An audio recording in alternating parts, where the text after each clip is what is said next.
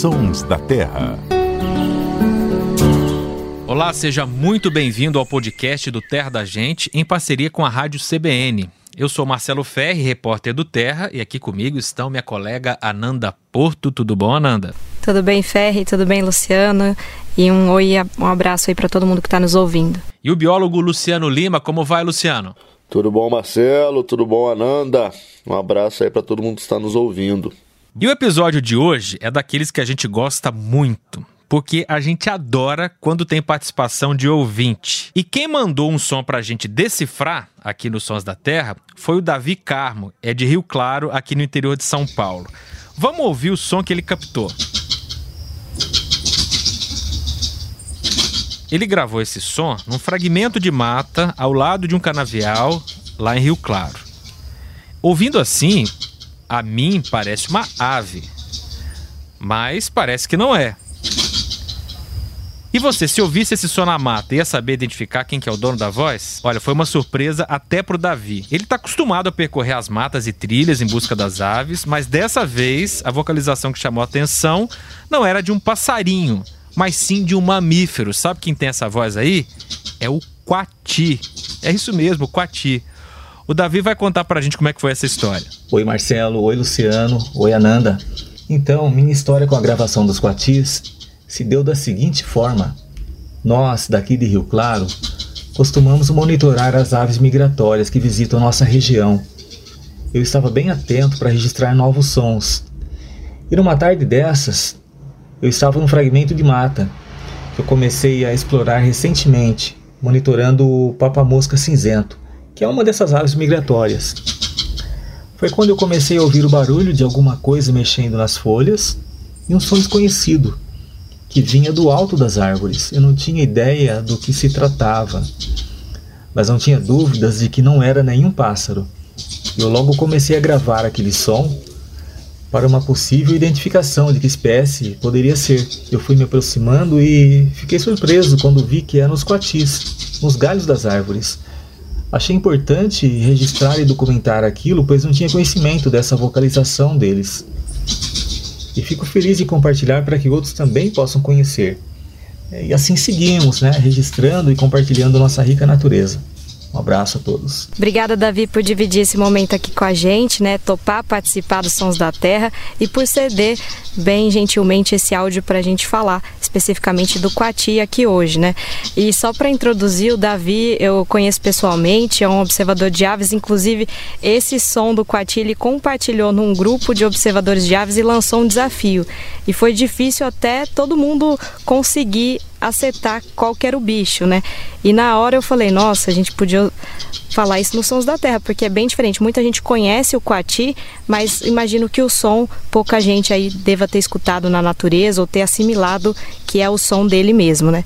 E para começar então hoje falando sobre o Coati, eu acho que vale a gente fazer um pedido aqui para o Luciano para tirar uma dúvida que é muito comum de pessoas que confundem o coati com outra espécie, com o guaxinim que a gente tem no Brasil, que é o mão pelada, né? Luciano, qual que é a diferença? Quais são as principais diferenças aí do coati para o mão pelada? Como identificar o que é coati de fato? Ananda, essa dúvida de fato é uma dúvida comum, porque tanto o coati quanto mão pelada pertencem aí à mesma família que é a família dos procionídeos, que é uma família que no Brasil ela está representada, é, além do coati do mão pelada, tem também o, o jupará e tem um outro animal que é muito pouco conhecido da maioria das pessoas, que é a gatiara ou o janaú, que parece um pouco também com o jupará. E é um dos mamíferos brasileiros aí mais enigmáticos, um bicho que só vive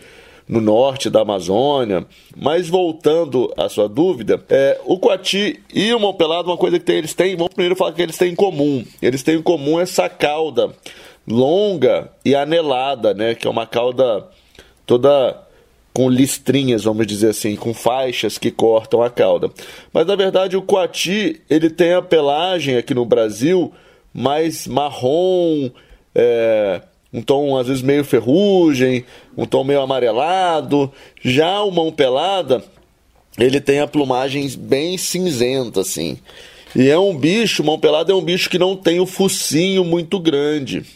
Já o coati, por outro lado, é um bicho bem focinhudo, vamos dizer assim. É um bicho que tem um focinho bem grande. Outra coisa é que o coati é geralmente mais fácil de se observar que mão pelada. O coati tem hábitos aí diurnos, enquanto mão pelada tem hábitos principalmente noturnos. Geralmente quando a gente encontra ele de dia ele está descansando no alto de uma árvore ou algum lugar. Mas ambos são animais fantásticos. Essa família aí, Procyon É, é interessante que Procyon, né? Para quem gosta aí das estrelas também, Procyon também é a estrela é, mais brilhante da constelação do Cão Menor. É, e é a nona estrela mais brilhante do céu noturno. Então, tem muitos animais aí que o nome foi inspirado na astronomia e vice-versa, né? Então, tá aí. Coati e mão pelada. Qual que é a relação entre a, a constelação e o bicho? Então, a família Procyon ela durante muito tempo se achou que eles eram parentes próximos dos canídeos, da família dos cachorros. Hoje a gente sabe, na verdade, que eles são parentes próximos dos mustelídeos. Os mustelídeos são a família de qual fazem parte a lontra, a irara e o furão. E próximo nada mais é do que próximo ao cachorro ou antes do cachorro, que era uma referência a essa proximidade que se acreditava que as famílias tinham. E esse nome foi inspirado no nome de Próxion, que é a estrela mais brilhante visível no céu noturno, que faz parte da constelação do Cão Menor. E essa estrela ela chama Próxion porque ela está próxima da, da, da, constelação do Cão Maior e ela surgia no céu, no hemisfério norte, geralmente logo após Sirius, que é a estrela mais brilhante do céu e que é a principal estrela da, da constelação do Cão Maior. Então aí, mais uma vez, tem vários momentos que a astronomia e a zoologia é, se interagem aí, né? Inclusive, não sei se já pararam para pensar, mas zodíaco que são os, os signos do zodíaco, zodíaco vem de zoologia. Zodíacos são as constelações, geralmente com nomes de animais é, que passam seguindo o caminho do Sol no céu. Mas isso é papo para outro papo. É, e só para esclarecer bem quem não entende de astronomia, as constelações Cão Maior e Cão Menor é porque existe uma referência ao formato dos cães nessas constelações. E voltando aqui para o nosso planetinha Terra, eu vou lembrar que os coatis são animais exclusivos das Américas Central e do Sul e ocorrem em quase todo o Brasil em todos os domínios naturais. Tem no Pantanal, Amazônia, Mata Atlântica, Caatinga, em todo lugar. Os coatis são bichos muito sociáveis, estão sempre em grupos. Eles se alimentam de frutas, insetos, pequenos répteis e peixes. Quem está no mato com frequência provavelmente já viu um bando de coatis embaixo de uma árvore com muitos frutos, principalmente quando o fruto está caindo no chão aí é fácil encontrar um bando de coatis, que são bem numerosos. Eu, nas gravações do Terra da Gente, já vi isso várias vezes. Cruzei com um bando de coatis. E são animais também que se aproximam muito dos humanos. Inclusive lá no Parque Nacional das Cataratas do Iguaçu, em Foz do Iguaçu, aquela área visitável, ali é muito comum os coatis estarem no meio das pessoas. Inclusive já aconteceram alguns acidentes lá, porque às vezes tentando dar comida para o coati, agradar o coati, a pessoa acaba levando uma mordida. Quer dizer, é um bicho muito dócil, mas também é, é um bicho selvagem, a gente não pode abusar, né, Ananda? É verdade. E o coati, ele tem, assim como outros animais, né? A gente já falou aqui o caso dos saguis mesmo, que eles são inteligentes, eles conseguem se adaptar aos ambientes. Então, eu já presenciei também situações em parques em São Paulo de, de coati estar tá bem próximo, as pessoas fazendo atividade física, andando de bicicleta, correndo, assim, e eles estarem revirando lixeira, que é uma situação aí de dessa, desse contato mesmo, né? Essa adaptação com áreas urbanas, até se adaptar, revirando lixo, é uma cena que é chocante, eu não, particularmente não gosto de ver, né? E vem acontecendo aí com algumas espécies, a gente já citou também no cachorro do mato, que algumas situações vão se adaptando aí, vão vasculhando lixo também. E é sempre importante, igual você falou, a gente respeitar esses bichos, tentar manter a distância. Então, muita gente, pela fofura, pela beleza, quer se aproximar, quer dar alguma comida, e isso não é ideal, não, não se deve fazer, né? Então, sempre respeitar o espaço do bicho, observar é, com cautela e distância. Eu lembrei aqui, eu não sei se o Luciano viu essa imagem que há um tempo atrás circulou na internet, que eram imagens que você falou que o Coati vive em bando, né? E às vezes são bandos numerosos, assim, é muito impressionante mesmo que parece que não tem fim, mais de 30 indivíduos. E uma vez circulou na internet, eu vou até ver se a gente acha essa imagem, fizeram a imagem ao contrário, parecia um bando de dinossaurinho caminhando. Não sei se o Luciano viu isso. Vê, vê. Eu, eu vi, é muito engraçado. Parecia, pareciam vários dinossauros, é o bando de dinossaurinhos com pescoço comprido, né? Vi, chorei de dar risada. Por conta da cauda dele, né? Foi uma imagem que, que viralizou, né? Isso, que eles correm um pouco com a cauda levantada, às vezes com a ponta dobrada. Essa imagem é muito interessante. Mas, ô Lu, se você quiser acrescentar até essa relação aí, né? É, contextualizar um pouco dessa questão dessa, dos riscos até dessa proximidade, acho que vale a pena ressaltar. É, o Davi observou os coatis de perto, também, como ele falou, foi numa área que era próxima a um canavial, então esses animais, eles estão também é, vivendo uma situação mais arriscada, né? Embora o coati não esteja considerado ameaçado, né? São espécies aí que se arriscam demais, né? Então, tem, tem uma frase que eu gosto muito, que é silvestre não é pet. Eu entendo que os animais, eles percebem o mundo de uma forma completamente diferente da gente. Então, essas coisas de você ficar interagindo com animais silvestres, especialmente mamíferos, é bem complexo. E os coatis também é, é, um, é um exemplo disso. Às vezes você está ali com um animal é, em Foz do Iguaçu, teve uma época que chegou a ser um problema no Parque Nacional de Foz do Iguaçu, porque as pessoas estão acostumadas a dar comida para os coatis, e às vezes eles ficam agressivos, porque obviamente eles começam a associar comida às pessoas. Então, se você não der comida para ele, ele pode ficar agressivo.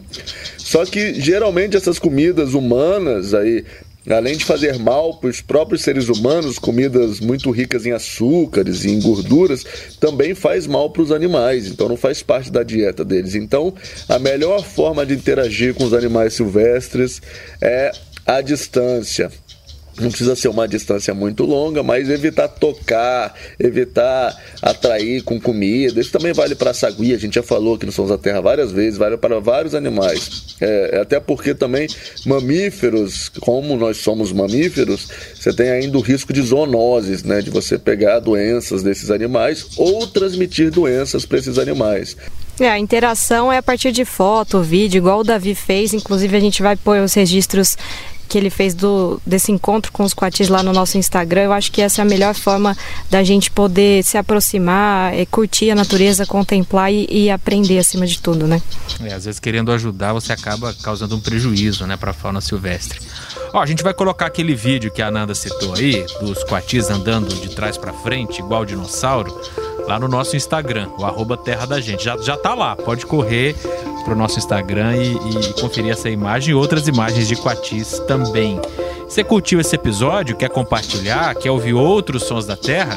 Então pode procurar pela gente no seu agregador de podcasts preferido, se é que você já não está em um deles, né?